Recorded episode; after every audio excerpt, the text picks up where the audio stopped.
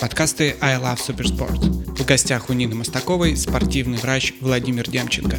Тема выпуска – беговые травмы и как их избежать. Всем привет! Всем Сегодня привет. у меня в гостях наш доктор Владимир Демченко, спортивный врач, реабилитолог. Наша цель сегодняшнего эфира – разобраться с основными беговыми травмами и в первую очередь понять, как их не допустить. У нас 60, сек- 60 минут, поэтому погнали, Володя. Погнали! Всем привет! А, у меня к тебе первый вопрос сразу. Бегаешь ли ты сейчас? Если бегаешь, то как давно ты это начал? И когда вообще пришел в э, индустрию спортмедицины? Смотри, по поводу бега. Я сейчас бегаю очень немного, потому что у меня сейчас другой вид спорта. Я три раза в неделю хожу к себе же в качалку в клинике, да, благо мы ее поставили. Ага. Бег у меня сейчас как кардио, где-то 25-30 метров в неделю, не более, по дорожке. Как пришел в спортивную медицину? Да, второй вопрос. Я кандидат в мастера спорта по самбо, был когда-то, да. Спорт мне всегда был близок. Вообще, по первому образованию я детский невролог. А, Но как так получилось, что когда попал в Германию в реабилитационную клинику на стажировку, там было два отделения, знаешь, э, такой жуткой неврологии и спортивной медицины. И я зашел в жуткую неврологию и понял, что вот э, как-то спортивная медицина мне ближе.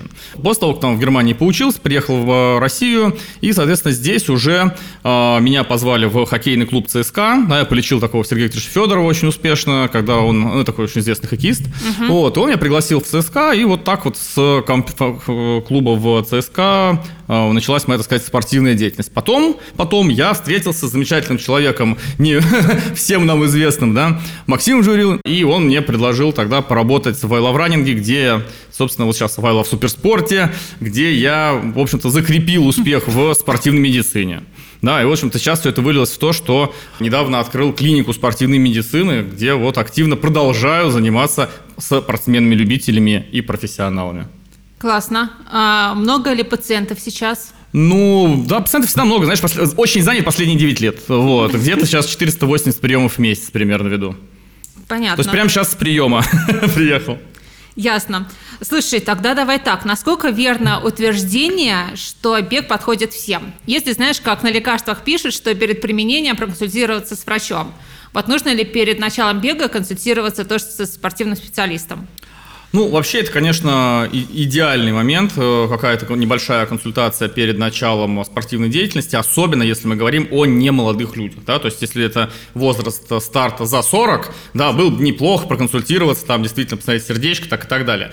Но, опять же, противопоказаний, вот абсолютных противопоказаний к бегу, если мы говорим о таблетках, да, там есть абсолютные противопоказания и такие не абсолютные, да, абсолютных противопоказаний к бегу очень-очень, можно сказать, супер мало, да, А, и мы говорим о, так же, как и о таблетках, о дозе бега, то есть если мы говорим о том, что человек бегает по 5 километров для здоровечка, это можно делать и после инфаркта, и после инсульта, ну так прихрамывая, да, вот, и там... со стресс-переломом можно разбегиваться и так далее. То есть на самом деле мы говорим о объеме бега и о целях и задачах человека. То есть если человек ставит перед собой задачу там breaking two, да, там догнать Кипчоги там и так далее, ну или хотя бы Едгарова, то, конечно же, у него должно быть идеальное здоровье, да, как у этих ребят. Вот, и желательно такая же генетика и, в общем-то, такой же объем тренировочного процесса и так далее. Но если мы говорим о э, группе healthy, например, да, то есть это до 50 километров в неделю, пожалуйста, фактически бег будет только полезен. Но, еще раз говорю, что если вы начинаете бегать где-то там за 40, было бы неплохо посетить в первую очередь кардиолога. Кардиолога, понятно. А, смотри, к нам еще часто в школу приходят люди, которые начали бегать сами, и у них э, заболело колено, заболел ахилл, заболел голеностоп, э, надкостница воспалилась и так далее. А вот на, по твоему опыту, какие самые частые распространенные травмы у бегунов бывают, э, с чем они вообще связаны, и что в первую очередь находится в такой группе риска у а, новичка-бегуна и уже более продвинутого Ну, ты почти все перечислила только что, да? Ну вот. Самые распространенные травмы. Ну, то есть, э, знаешь, когда лет, лет, лет, я не знаю, уже сколько, 5-6 назад, наверное, Макс сказал, Володь, прочитаю лекцию о беговых травмах в Love Running. Я открыл книжку э, по спортивной медицине за тысяча там какой-то типа там 63 год и посмотрел, знаешь, там 10 классических травм бегуна. Знаешь, ничего не Я тебя перебью. Я вчера смотрела эту лекцию и как раз помню эту картину, картинку из твоей презентации.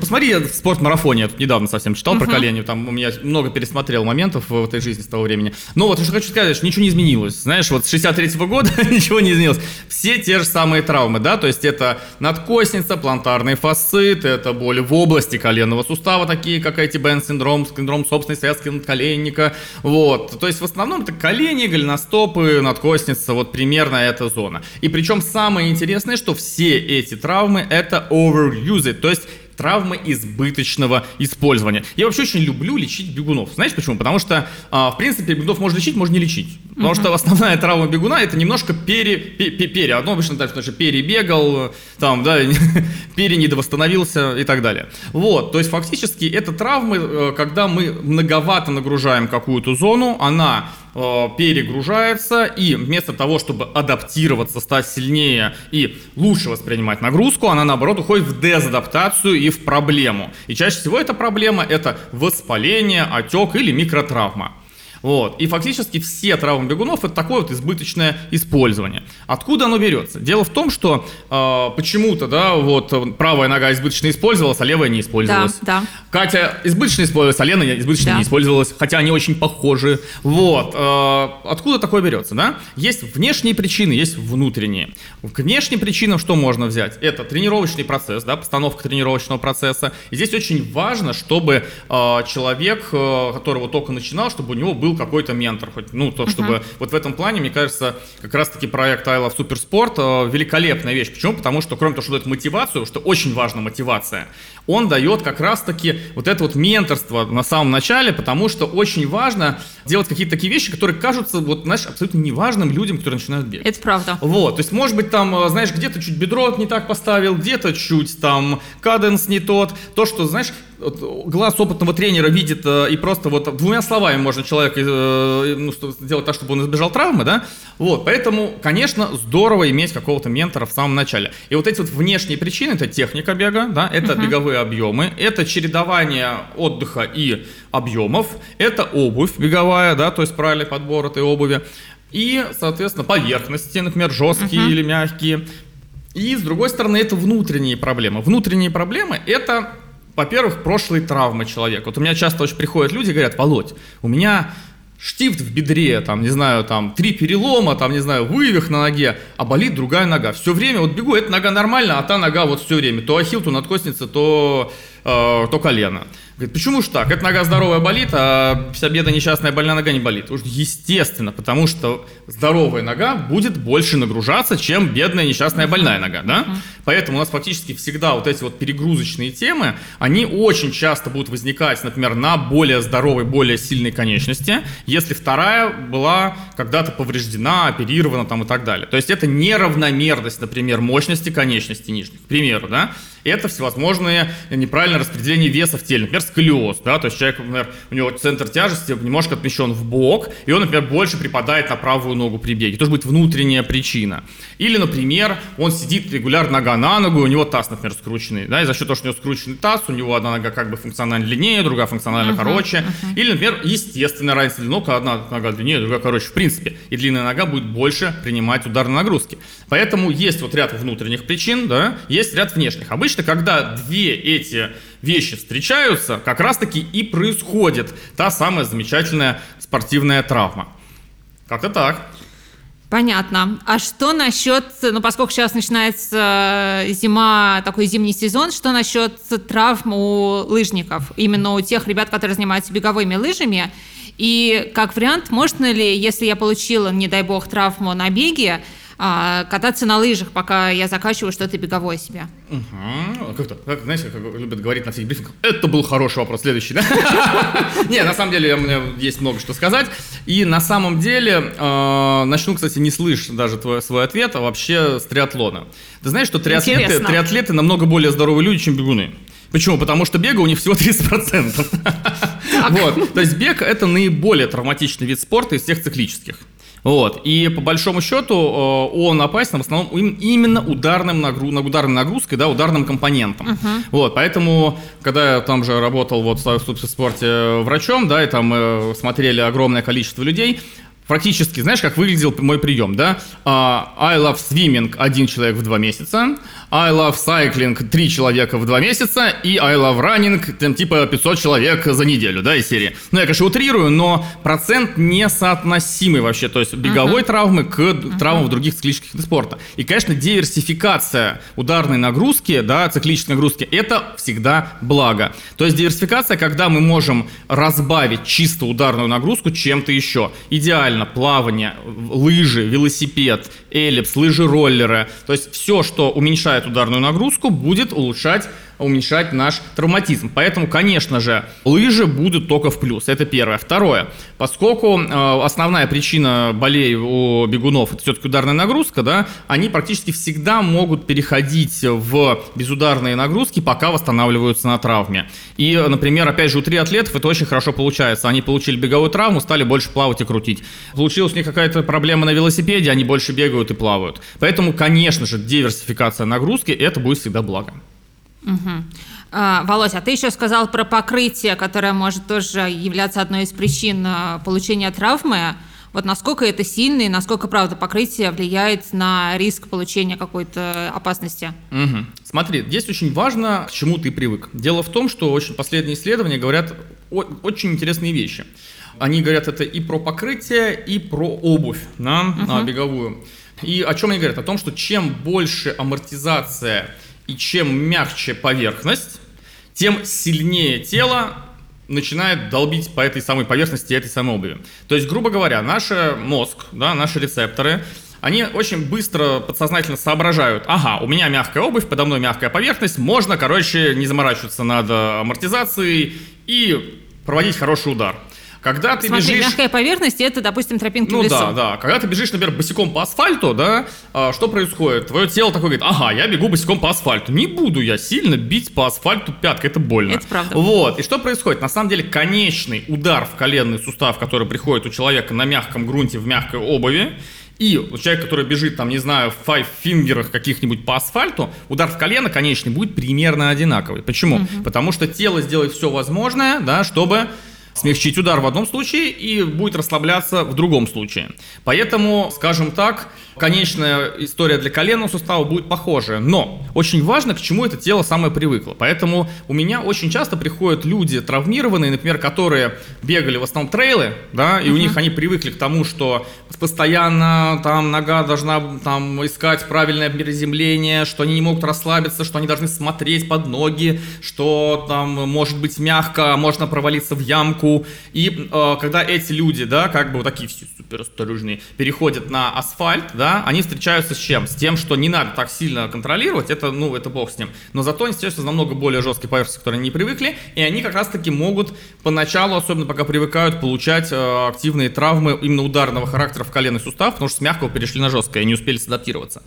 А еще чаще происходит наоборот. Человек постоянно бегает по асфальту, он привык считать голубей, э, там вообще расслабляться, медитировать во время бега там и делать все что угодно, и он попадает на трейл. А в трейле хоть и мягко, но очень нужна стабилизация голеностопа, очень нужно соображать, куда ты приземляешься, не всегда нужно разгоняться там, где кажется, что просто хорошая травка, и вот там очень много не беговых травм, а там много, много таких серьезных травм в плане не перегрузки, а именно настоящего острого травматизма. То есть uh-huh. идет подворот голеностопа, это одна из самых частых травм людей, которые перешли с обычной темы на трейл. Это идут просто падения, вывихи всякие тазобедренных суставов, там, э, это смерть от падения с высоты собственного роста там и так далее. Ну, то есть, действительно, люди начинают просто падать, подворачиваться и так далее, потому что не привыкли. Поэтому мой совет, нужно, если уже привыкли на одной поверхности, да, на ней и тренироваться, либо э, поводить постепенно. И очень рекомендую тем, кто переходит с жесткой поверхности ровной на трейл, обязательно включать включать в свои тренировки тренировки на баланс и укрепление стопы и голеностопного сустава. Это мы с тобой сейчас еще поговорим, а у меня как продолжение данного вопроса, смотри ситуацию, если человек, ну, поскольку большинство шоссейных забегов проходит все-таки по асфальту, полумарафоны, марафоны, те же самые угу. десятки, а, есть такое мнение, что тренироваться именно на асфальте не столь полезно, и большинство новичков-любителей начинает заниматься где-то в лесу, в парках, на грунтовых дорожках. Вот насколько этот момент перехода с грунтовой дорожки на большую дистанцию на асфальте может оказаться травмоопасным? Скорее всего, будет травмоопасным. Еще при этом, понимаешь, есть такая э, ситуация, что мы все хотим сделать хорошее время. Это правда. Вот. И э, если мы смотрим факторы травматизма, то э, фактически травматизм бывает в двух случаях. Либо если человек прибавляет беговой объем быстрее, чем 10% в неделю, угу. либо если пытается улучшить время. Угу. Вот. И на самом деле попытка улучшить время – это более травматичная история, чем э, увеличение даже объема больше на 10% в неделю. Поэтому обычно после московского марафона, неделя после московского марафона – это просто я ночую в клинике. Потому что неделю перед, потому что все пробежали 30-километровую тренировку и после нее что-то заболело, да? И там недели две после, потому что, ну, знаешь, у всех так идея, вдруг само пройдет, а потом как раз и само не прошло. Uh-huh. Вот, но когда человек пытается поставить личник, когда он пытается делать скорость, конечно, шанс травматизма вырастает. И, конечно же, если у него все тренировки проходили на мягком, и тут он выходит на жесткое, то шанс травматизма увеличивается еще немножечко. Угу. Ну, то есть надо чередовать и привыкать к жесткой поверхности, в том числе в Обязательно. То есть надо привыкать к тому, по как, к тому маршруту, по которому будет бежать. Вообще идеальный вариант, идеальный вариант – это тренироваться на том маршруте, на котором ты хочешь сделать личник. Мы что тут можем взять пример вот Илью Варламова, да, он недавно начал бегать, да, там пробежал сейчас марафон в Турции. Угу. Вот. И что хочу сказать, он тренировался на ровном, а в Турции небольшой набор, там 400 метров. Это и жестоко. он радостно, радостно сдох, да, прям да. перед концом, чуть не умер вообще, да? да. Вот, пришел ко мне лечиться, уже весь такой несчастный, и говорит, что ж так вообще, короче, все было так хорошо, пока не стало так плохо. Почему? Потому просто изменились условия, да, то есть он тренировался одно, а на выступлении было другое. Поэтому, ну, конечно, сложно ездить в Турцию тренить, да, но хотя бы если изучить объем, Рельеф. набор там и так далее, нужно тренироваться на максимально приближенной трассе. Тогда будет максимально приближенный и хороший результат. Я тебя поняла. Смотри, наш подписчик на Ютубе спрашивает, какой минимальный чекап стоит сделать новичку и более продвинутыми бегуну, и можно ли его сделать самостоятельно? Ну, смотри, у меня есть такой, у меня есть YouTube канал Доктор Демченко, да, ага. чуть-чуть более популярный, чем канал Наш Суперспорт. Вот, у меня есть там такое видео, называется «Самотестирование для бегунов». Вот. Интересно. И там прям есть набор тестов, которые вы можете сами сделать за мной на видео. И я прям там говорю, если у вас тест нарушен так, идите к такому-то видео и делайте там то-то. Если у вас там колено падает внутрь, то вам нужно подкачать вот эту мышцу и вот эту мышцу. Если у вас там стопа дергается вот так, там палец поднимается, то вы скоро умрете. Там, ну, в таком духе. И, в принципе, вот э, минимальный набор самотестирования у меня в этом ролике есть. Вот. А что касается медицинского тестирования, если вам говорили в детстве, что вам нельзя заниматься спортом из-за проблем с сердцем, то желательно все-таки во взрослом ну, возрасте проверить реально сердце. И желательно проверить сердце всем, кому старше, кто, кто старше, старше 40 лет решил впервые заняться э, бегом. Это проверить реально сердце стоит. это что, это кардиограмму сделать? Э, слушай, нет, ЭКГ в покое, на это, знаешь, совсем инвалидов. Я все-таки думаю, что ЭКГ под нагрузкой. Угу. Вот. И второе, э, все, короче, идут на газоанализатор. Знаешь, да, это пано, да, это да. вот все. Вот честно, пано нужно людям, которые уже там ставят личники, там марафон из трех выбегают, там а желательно там лучше, чем из трех. Вот, ну то есть начинающему бегуну выявлять там свое пано не нужно. У него будут совершенно другие останавливающие его факторы. Вот. А, что бы я еще рекомендовал сделать, это сделать анализ крови, посмотреть, что у вас с ферритином, с железом, что с витамином D и что с гормонами. Почему? Потому что первую очередь, когда мне приходит взрослый мужик и говорит, бегал, бегал, ну, это, знаешь, это просто вчера было, да? Не, мне позавчера или позавчера, ну, мне все дни уже сбили в голову, все одно и то же уже последние несколько лет происходит. Короче, какой-то день пришел мужчина и говорит, бегал, бегал, бегал, бегал, и тут вдруг настал low power – что делать, Володя, все, все было как есть, и все было хорошо, а тут вдруг стало плохо. Я говорю, давай сделаем кровь. Сделали кровь, и у него что, железка упала, витамин D упал. Угу. Две капельницы с железом, витамин D, и как-то пауэр резко вернулся. Поэтому э, очень важно, да, проверить витамин D, проверить э, у мужчин тестостерон, проверить гормоны щитовидной железы и посмотреть, что там у нас с железом. Потому что, в принципе, если вот эти гормоны железа и витамин D в норме, то бегать намного приятнее и комфортнее. Угу. Давай перейдем к восстановлению. Вообще, почему и как нужно восстанавливаться после тренировок, что нужно закачивать, чтобы ничего не беспокоило или беспокоило минимально, и какой-то такой супер минимальный набор для бегуна, что можно сделать ленивому бегуну, но что нужно делать прям обязательно. Смотри, самое главное восстановление – это сон. Это самое главное. То есть одна из самых, я считаю, серьезных ошибок с восстановлением – это отбирать у сна время тренировки. То есть человек говорит, ну, мне некогда потренироваться, а возьму-ка я посплю на 2 часа меньше и час из них побегаю. Да. Это ужасная идея. То есть ты типа спал 8 часов, встал в под 6 и бегать час. Вот. Э, травма не за горами называется. Почему? Потому что именно во время сна у нас... Как идет связан сон и травма, да. вот, а, потому что именно во время сна идет залечивание микротравмирования. То есть у нас во время тренировки всегда идут, идут микротравмы. Вот, эти микротравмы во время бодрствования, они не залечиваются. То есть вся стройка идет во время сна. И поэтому для того, чтобы все эти микротравмы не накапливались, а восстанавливались, нужно обязательно нормально спать. То есть нельзя делать депривацию сна, спать по 3-4 часа и при этом ставить рекорды. Очень быстро все здоровье закончится. Вот, это первое. И на самом деле для, ну, такого начинающего спортсмена, да, сон, нормальное питание, что я называю нормальным питанием? Это не один раз в день, хотя бы там раза три в день, и хотя бы, чтобы какой-то белок там, строительные материалы хоть как-то поступали, да, в организм, ну хотя бы, то есть, э, то есть что плохо, один раз на ночь нажрался вечером какими-нибудь быстрыми углеводами, там, это тоже не про хорошее восстановление. Вот. Второй момент – это э, расслабление мускулатуры, потому что я уже как много раз говорил, да, что одна из основных причин травм сухожилий и мышц, а в основном это у нас либо места крепления сухожилий, либо сухожилия травмируются у бегунов, это напряженные неэластичные мышцы. Поэтому нужно проводить мероприятия по расслаблению мускулатуры. Очень хорошее мероприятие – прием магния. Можно принимать его вовнутрь, да, по 400 мг с витамином В6. Можно э, лежать в магниевых ваннах. Английская соль для ванн. Пол кило английской соли в ванну. Температуру 37 градусов. Лег, две недельки полежал, не вылезая. Вот. И просто замечательный расслабончик. Спится отлично, расслабляет вообще хорошо. Либо, если есть локальный гипертонус, например, икры не отпускают, да? Да, есть такая это- штука, называется магниевое масло. То есть это, знаешь, как э, проблема в чем в магнии? То есть если ты выпьешь больше, чем 400 миллиграмм, будет, что называется по-медицинскому, послабление стула. Вот. а, а, обосрешься. Вот, соответственно, чтобы этого не произошло, требуется, а магния, понимаешь, если ты выпьешь 400 миллиграмм, его в икре окажется 15 миллиграмм. Вот, а если ты примешь ванну, то его там окажется 30 миллиграмм. Но если ты возьмешь, набрызгаешь этого магниевого масла, прям 400 миллиграмм на икру, то все 400 миллиграмм в этой икре окажутся. И, конечно же, эффект Ага. будет потрясающий. Ты можешь концентрировать магниевый эффект в конкретном зажатом месте. Вот, кроме магния, Это отлично... интересно, я не знала вообще А такое. Вот видишь, лайф, э, лайфхаки от доктора Лайфхак, да. Демченко, а от лайфхаки от доктора Демченко, как и всегда. Слушай, ну это приятные мероприятия, Вот, всякие э, растяжки, смотри, роллы. по поводу растяжек. Растяжка, статическая растяжка, это хорошая штука, но очень важно это делать после бега, то есть не перед, да, потому что мышцы слабеют после растяжки. Вот, и важно не растягивать заднюю поверхность бедра статическими методами, потому что уменьшается стабильность коленного сустава. То есть, что нужно тянуть? Икроножную мышцу и бедро. Опять же, Ссылка к моему каналу. Первое видео на моем канале называется «Правильная растяжка для здоровья колена». Я там показываю растяжку икроножной мышцы и прямой мышцы бедра, как это правильно делать, потому что очень важно правильно делать. Вот, и, соответственно, это две мышцы, которые надо тянуть, то есть э, переднюю бедра и икроножную камбаловидную, то есть сзади такой трицепс голени. Вот, по поводу роллов там и так далее. Раньше я очень топил за фум-роллеры и все такое.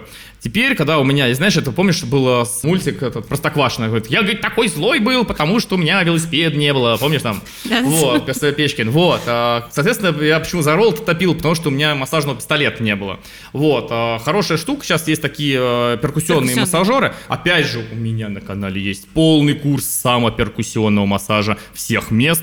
Вот, э, само, взаимо, там можно по-разному экспериментировать, вот, э, играть в разных докторов. Вот, э, соответственно, покупается перкуссионный массажер, ну так, в среднем тысяч за 6-8 максимум. Вот, и можно отлично самомассироваться, не платя деньги никаким массажистам и не убивая э, свои нервы на роле, потому что это очень больно реально. И вообще, кстати, на ролле раскататься надо еще руки, знаешь, такие хорошие накачанные иметь, потому что там столько раз надо отжаться, пока ты бедро прока- прокачаешь, что будет как отдельная тренировка на руки. Вот, поэтому, в принципе, перкуссионный массаж классно, статическая растяжка бедра и кроножки классно, магний классно, А, что еще? Спать тоже было бы не- неплохо. Это так, если подытожить. Просит рассказать про синдром расколотой голени. Ой, смотрите, в синдром расколотой голени входит несколько состояний. Это синдром задней большеберцовой мышцы, периостит, то есть синдром надкостницы и синдром стресс-перелома большеберцовой кости. Да? То есть это перегрузка большеберцовой кости в разных степенях. Что можно про нее рассказать? То есть если у вас болит... То есть, знаешь, я такое видео надел классное на ютубе.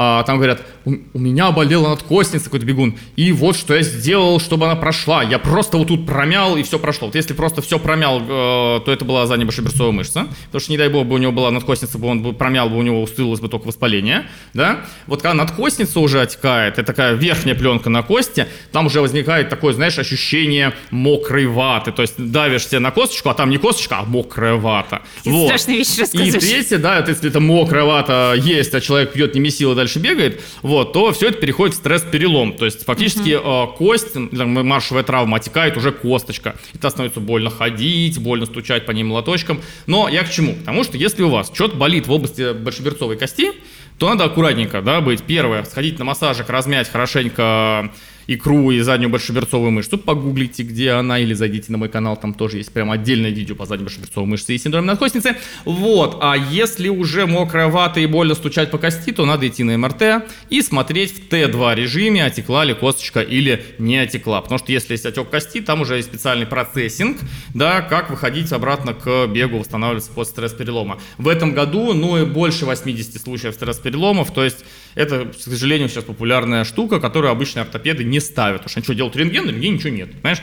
А, помасти мазью, а там, знаешь, уже кость отекла. Поэтому это видно только на МРТ, и поэтому не экономьте на МРТ. Кстати, хочешь лайфхак от доктора Демченко? Давай. Прям вот, э, как сделать МРТ в два раза дешевле? Вот, прямо сказать? Так.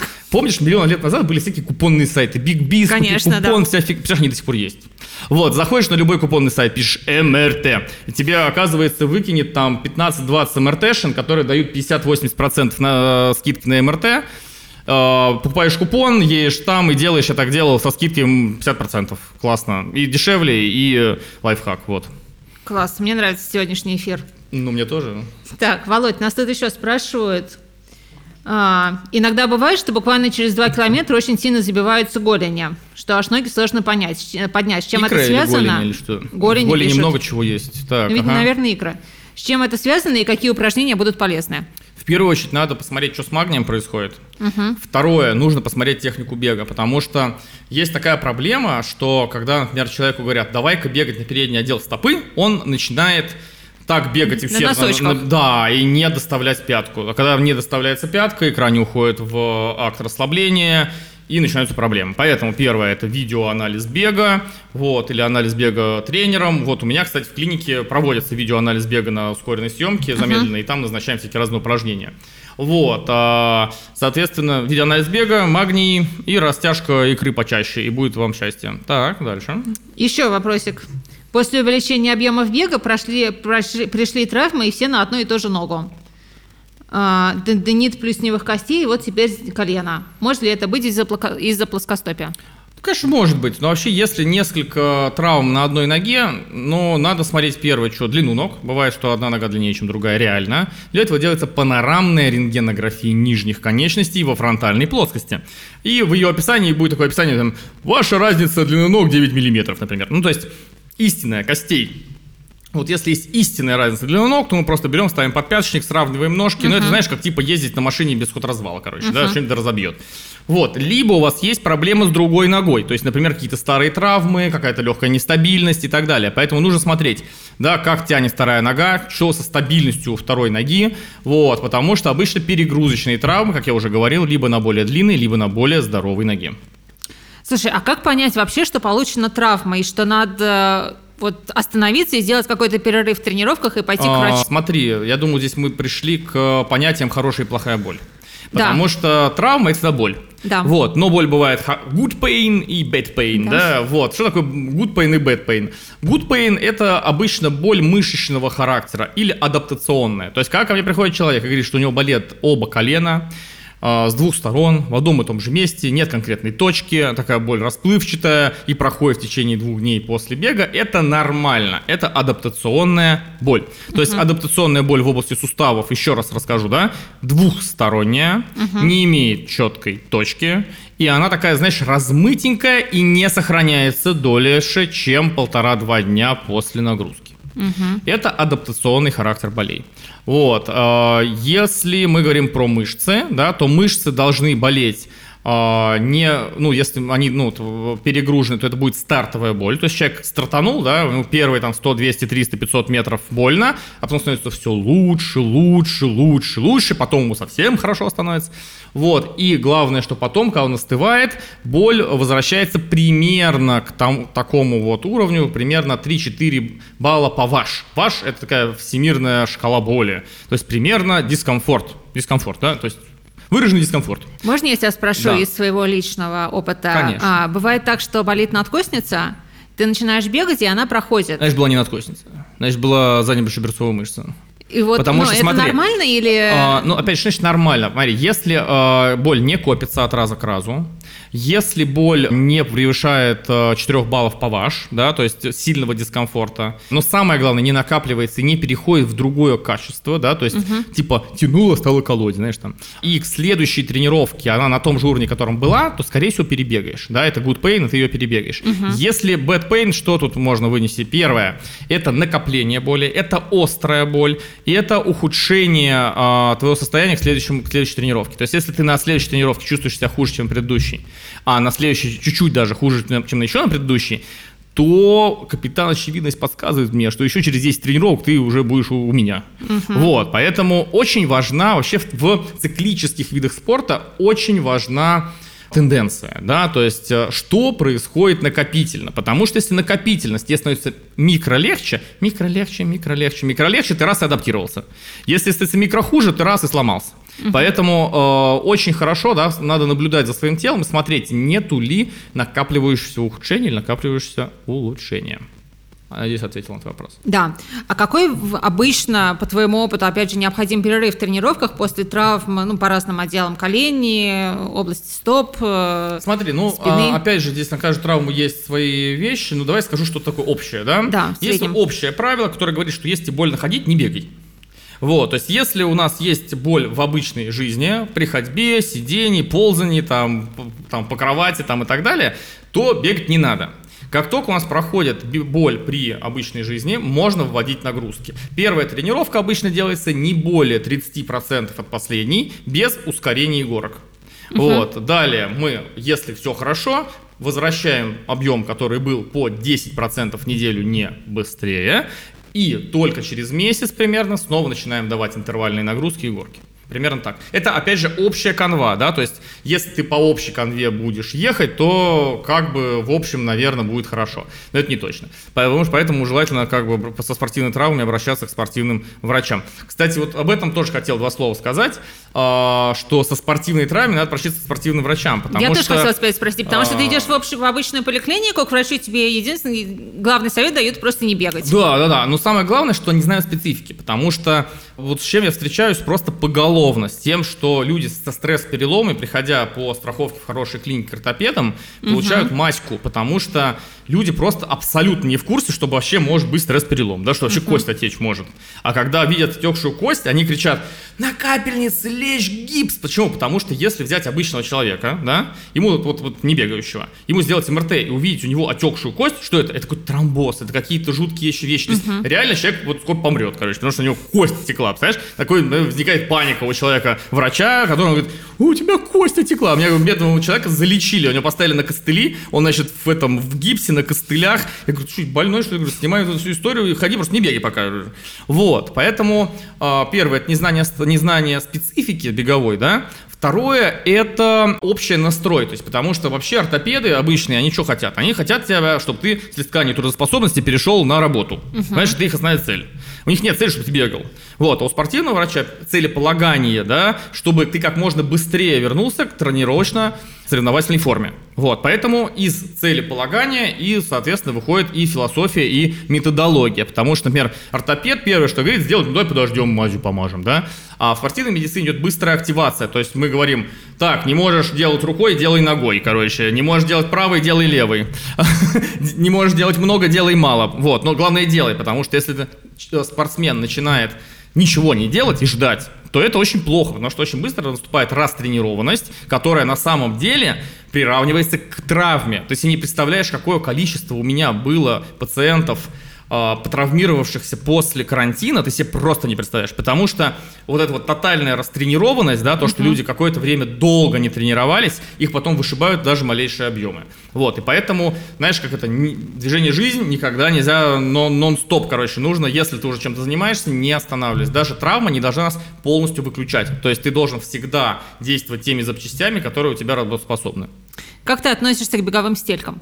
Я их делаю, как же отношусь. Э, хорошо, позитивно, позитивно отношусь к беговым стелькам. Но они реально помогают э, избежать какой-то части травм? Да, абсолютно. Смотри, во-первых, смотри, давай так. У меня был такой очень забавный эпизод. Э, есть ребята, Бег вреден, Леш да, с, с, с Сашей. Вот, они меня пригласили на беговую углеводную загрузку, я там рассказал про стельки. Потом пришел Эдик Безуглов, такой главный uh-huh. врач, да, и он такой, стельки, фигня, короче, ничего не работает, там, главный журнал, там, английский, спортивный, доказал, ничего не работает, там, все. Я, я не поленился. Я просто, я 9 лет делаю стельки, да, я вижу, как они помогают, я не поленился. Я скачал эту статью, заплатил за перевод, почитал ее. А, знаешь, как, на чем делалось исследование? Какое исследование было? Я вообще я ржал очень долго. Взяли а, тысячу американских солдат, здоровых, представляешь, ну, их отобрали уже здоровых, да, американских солдат. Они там бегом не занимаются, у них легкие кроссики. Угу. Вот, и, значит, типа 500 дали стельки, 500 не дали стельки. Ну и что-то как-то, ну, то есть там что-то на 15% меньше травматизма бегового было у тех, у кого были стельки. Они сказали, ну, 15 как-то несерьезно. Вот, то есть, представляешь, да, как бы, и эту информацию Эдик радостно экстраполирует на теток, которые, знаешь, там в 45 лет решили с э, э, сидения на попе ровно в офисе пробежать марафон, да? Ну, нельзя же, да, там 18-летних парней бравых, которые там все на тестостероне, да, сравнивать с нашими э, бравыми тетеньками. Вот, естественно, у них абсолютно разные проблемы, абсолютно разный вес, абсолютно разная плотность костей, там, и так далее, и тому подобное. Это первое. Второе. Стельки не только, они в основном нужны не для того, чтобы избегать травм, они нужны уже в основном по травмированным людям. То есть ко мне не приходят люди, Володя говорит, а давай избежим травму. Вот, знаешь, так, э, обычно приходят, говорят, знаешь, что я хромаю, короче, очень бегать хочется. Вот, поэтому в основном стелька нужна для того, чтобы компенсировать значимые биомеханические повреждения у человека. И если, как, знаешь, ну, говорим, а, знаешь, а, это, ибупрофен полезно? Да не, знаешь, он полезно, если это нужно, да, а химиотерапия полезна, если у тебя рак полезно. А так-то вообще не очень, да. Гоги, ты любишь помидори? Кушать, да, а так нет. Вот, со стельками то же самое. Если они действительно нужны, то они действительно помогают. Всем подряд ставить стельки это вот будут 15%, которые получили в армейке американцы. Ну вот да, человек только начинает бегать, идет покупать не, кроссовки, ему советуют сразу, стельки. Нет, сразу, наверное, нет. Я думаю, что все-таки нужно побегать и посмотреть, если есть проблемы. Ну, единственное, что вот я рекомендую действительно сделать стельки, если у вас третья степень плоскостопия. Ну, желательно при третьей uh-huh. степени плоскостопия, все-таки это будет подстраховочка, да? Вот, но при других обстоятельствах первое, что делать, кидаться делать стельки, это плохая идея. Угу, я поняла.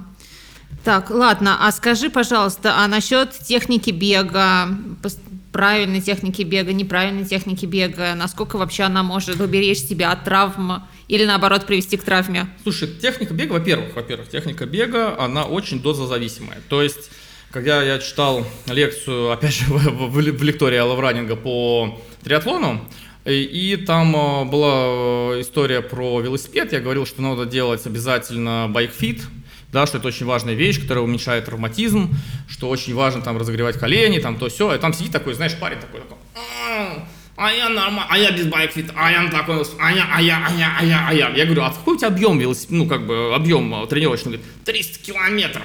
Я говорю, за сколько? За месяц. И ты знаешь, заржали все, потому что, понимаешь, у всех 180 за раз тренировочный объем. Я говорю, молодой человек, вот когда у тебя будет хотя бы 100 за раз, вот тогда у тебя каждая маленькая там, да, э, нюансик будет э, тебе на вес золота, потому что он будет вышибать твою биомеханику. Потому что все вот эти вот проблемы, они накопительного ряда. Вот, поэтому если ты бегаешь 3 километра вокруг дома, можно бегать любой техникой, хоть с пятки, хоть, хоть с носка, хоть на носках, хоть в припрыжку, ничего с тобой не будет, да? Угу. У нас все основные реальные проблемы, связанные с техникой, начинаются от 35-40 километров э, в неделю и особенно от 50 километров в неделю.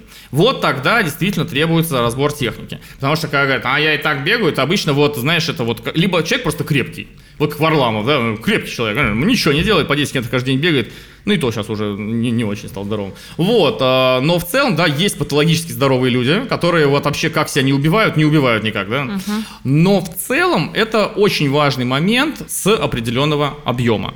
Значит, по поводу правильно-неправильной. Правильно-неправильной техники, как я считаю, не бывает. Есть неправильное выполнение техники. То есть школы, все школы, которые есть, они все, в принципе, правы. И если там э, человек, который правильно бегает э, любой школой, который научился делать технику с пятки, научился делать со средней стопы, научился делать там поздний бег, дзен-бег, мен-бег, там какой-нибудь там йоу-бэк, бег, не знаю, там бегов миллион. Но если он именно освоил ее с технической точки зрения правильно, у него будет не очень высокий травматизм, все будет хорошо. Вот. Тут проблема в том, что люди неправильно и выполняют ту технику, которую пытаются выполнять. Uh-huh. Вот. И тут как бы две основных проблемы. Первое, те, кто бегают с пятки, а это 95% да, населения Земли, вот, а у них какая есть проблема? То, что в, бе- в нормальном беге с пятки есть очень маленький удар пяткой и в основном удар средним отделом стопы.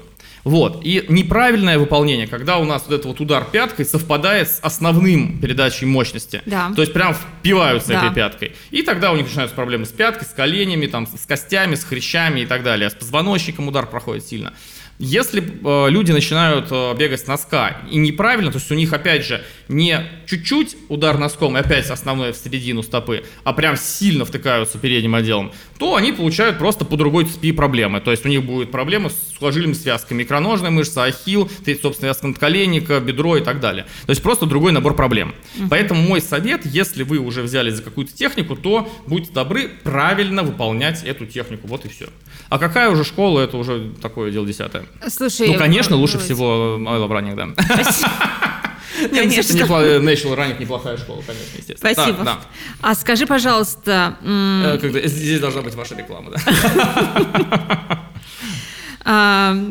существует такое распространенное мнение достаточно, что если человек э, бегал все время с пятки и приходит в школу, его начинают переучивать э, бегать вот этим естественным бегом со, с- со средней части стопы, там, возможно, какие-то неприятные ощущения или микротравмы просто из-за того, что меняется техника. Да, ну это возможно абсолютно. То есть я вообще считаю, что нельзя резко переходить. То есть э, надо изучать технику постепенно. То есть если человек делал объемы уже большие на какой-то одной технике, надо переучиваться очень плавно.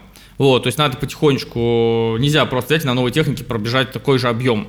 Это, знаешь, такая же проблема у велосипедистов, у которых э, сердце раскачанное, мышцы раскачанные, а сухожилия связки не подготовленные. Они приходят на первую беговую тренировку, бегут 3 километра, им тренер говорит, ну сегодня все, дома пробежите еще полтора, там он дома бежит и берет двадцатку бежит, потому что у него все нормально, да, там с дыхалкой, с мышцами, а на следующий день просыпается, у него все опухло. Вот, вот э, то же самое происходит с людьми из другой техники, потому что они пытаются, у них все как бы готово, кроме тех мест, которые не готовы, да.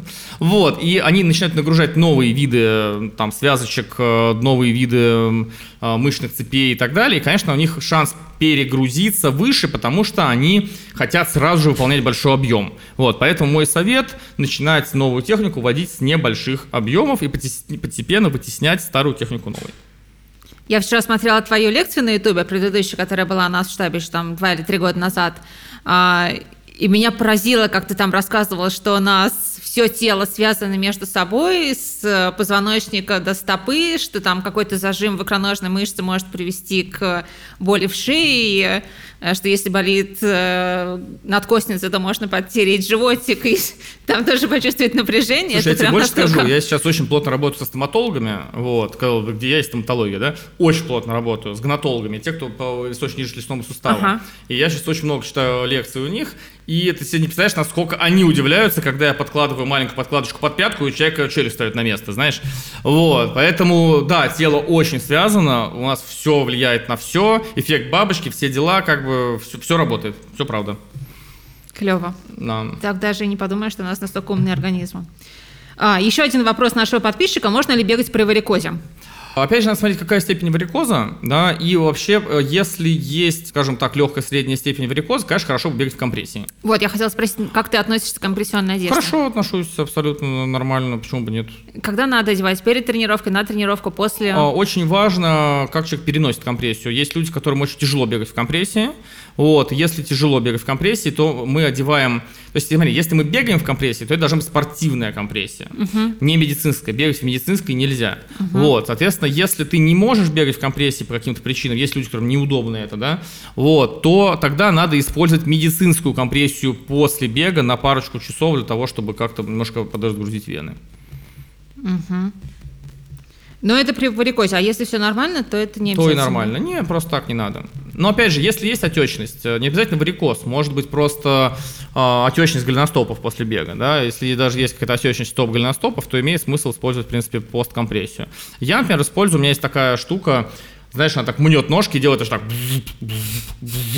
ну, такие надуваются такие штуки, Да, да, и да, да, да. мнут еще шарики, там ездят, прогревают. Классная вещь, мне девушка подарила на Новый год. Вот, э, отличная вещь, лучше любой компрессии. Засунул ноги рядом с компом, посидел 20 минут, ножки легкие, свободные. Еще один вопрос, лаконичный. Как, как укреплять кости? А, как ты знаешь, самое смешное ударной нагрузкой. То есть умеренная ударная нагрузка очень хорошо укрепляет кость. То есть знаешь, что у космонавтов кости начинают рассасываться.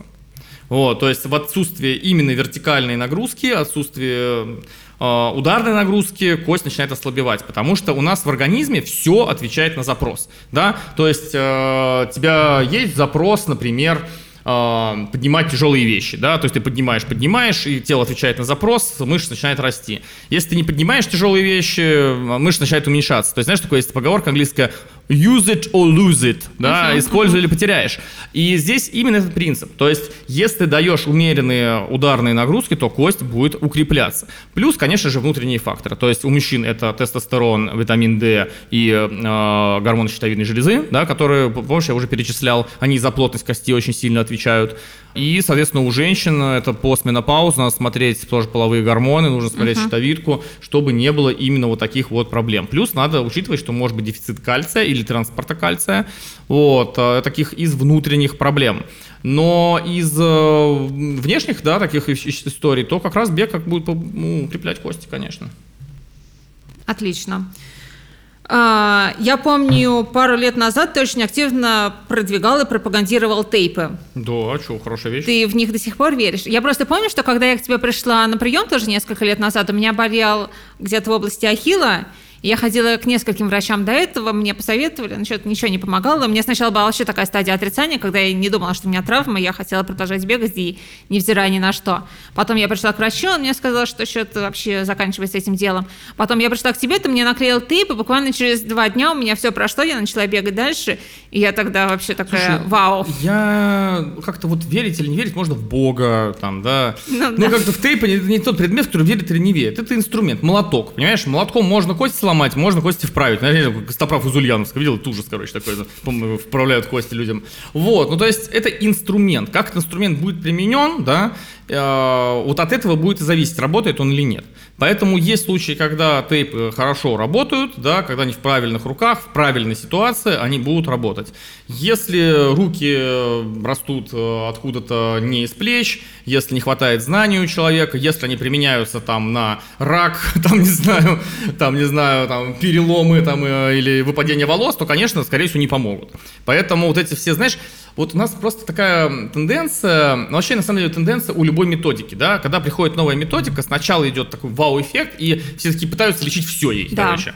Вот, потом, э, поскольку ей пытались лечить все, да, оказывается, что в 70% случаев она таки не сработала, да, вот, и происходит такой вал разочарования, и в нашем случае, поскольку у нас еще очень любят разоблачений, да, там, вал разоблачений, вот, после чего, как бы, вот этого вала разоблачений, все это выходит на какой-то нормальный средний уровень, она будет занимать то место, которое она должна занимать.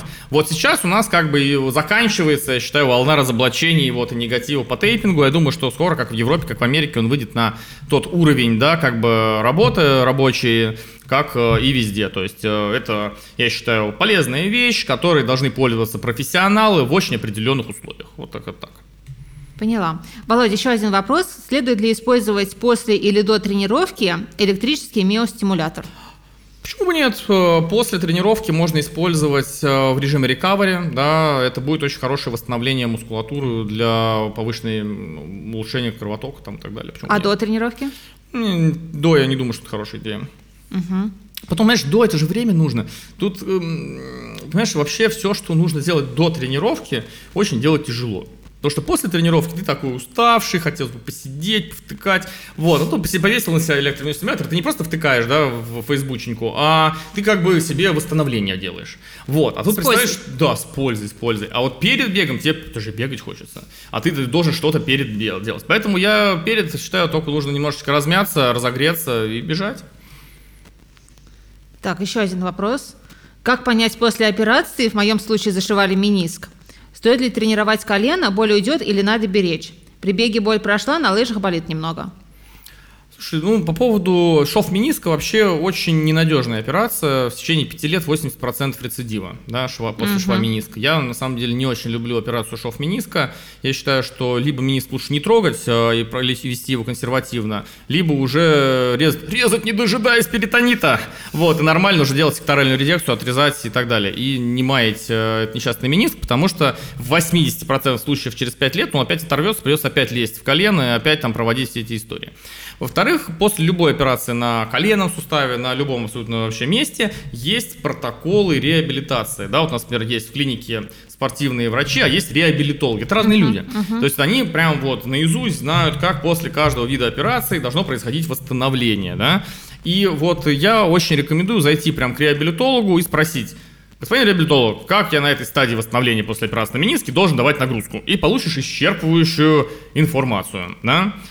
Вот, а вот так ответить на эфире, там, что мне делать, знаешь, любимая такая тема, Володь, болит колено, что поделать?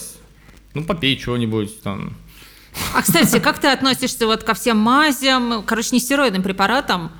Слушай, мази, таблеточки. Смотри, плохо отношусь, потому что есть такая Более очень, удаляющие. очень плохая корреляция, что по грыжам, да, по грыжам что когда ввели в протокол лечения острого корешкового синдрома, да, боли в пояснице, 5 инъекций диклофенака, это во всем мире тебе сделают 5 инъекций диклофенака перед тем, как что другое делать.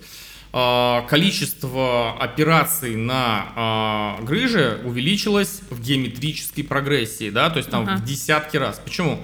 Потому что человек а, выключает боль, а боль это естественный тормозной э, сигнал. такой сигнал, да, то есть он говорит, мозг тебе говорит, чувак, полежи, полежи.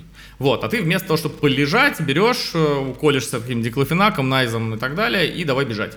Вот, поэтому, в принципе, нестероидные противовоспалительные вещества, ну, может быть, нужны в каких-то острых совсем ситуациях, но очень важно э, отдавать себе отчет, что ты не здоровый, а просто заблокировал боль.